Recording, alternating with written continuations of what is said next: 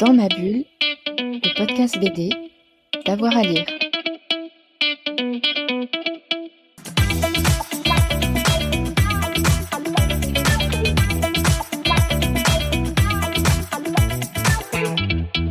Alors je pense qu'après la... après l'interview, je vais sûrement me dire Ah, j'aurais dû dire ça et ça. Mais euh, euh, je dirais en, en BD, il y avait quand même la, la quête de l'oiseau du temps de Régis Loisel qui m'a. Enfin, au dessin, c'était le, le tendre, c'est ça Ouais. Serge Tendre.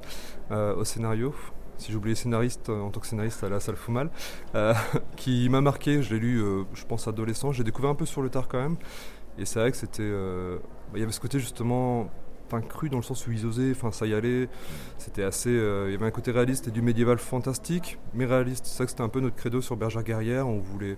Moi, je, je me méfie toujours de, de création d'univers, en fait, où ça devient un petit peu une béquille pour une histoire qui se tient qu'à moitié. Donc, euh, et là, dans La quête de l'oiseau du temps, je trouvais que les persos étaient vraiment forts. Euh, c'était, ça m'a assez marqué, ouais. Puis en plus, voilà, en termes de scénario et de dessin, c'est deux monstres, euh, voilà, qui, qui, voilà, qui m'ont marqué sur d'autres livres. Donc, après, je dirais en, en, manga, je pourrais dire, alors, c'est un classique, mais One Piece. Euh, en création d'univers, assez dingue sur 100 tomes qui se renouvellent encore. Et euh, puis il y a ce côté que j'aime bien, euh, qui est assez japonais, je trouve, qui ose mélanger vraiment de, l'humour et du drame en fait, et de l'action, qui arrive vraiment à doser tout ça. Je trouve même dans le cinéma japonais ou autre, il y a des choses assez chouettes. c'est vrai que pour notre projet Momo, j'avais été pas mal inspiré aussi par l'été de Kikujiro, enfin voilà, qui mélangeait un petit peu ces choses-là.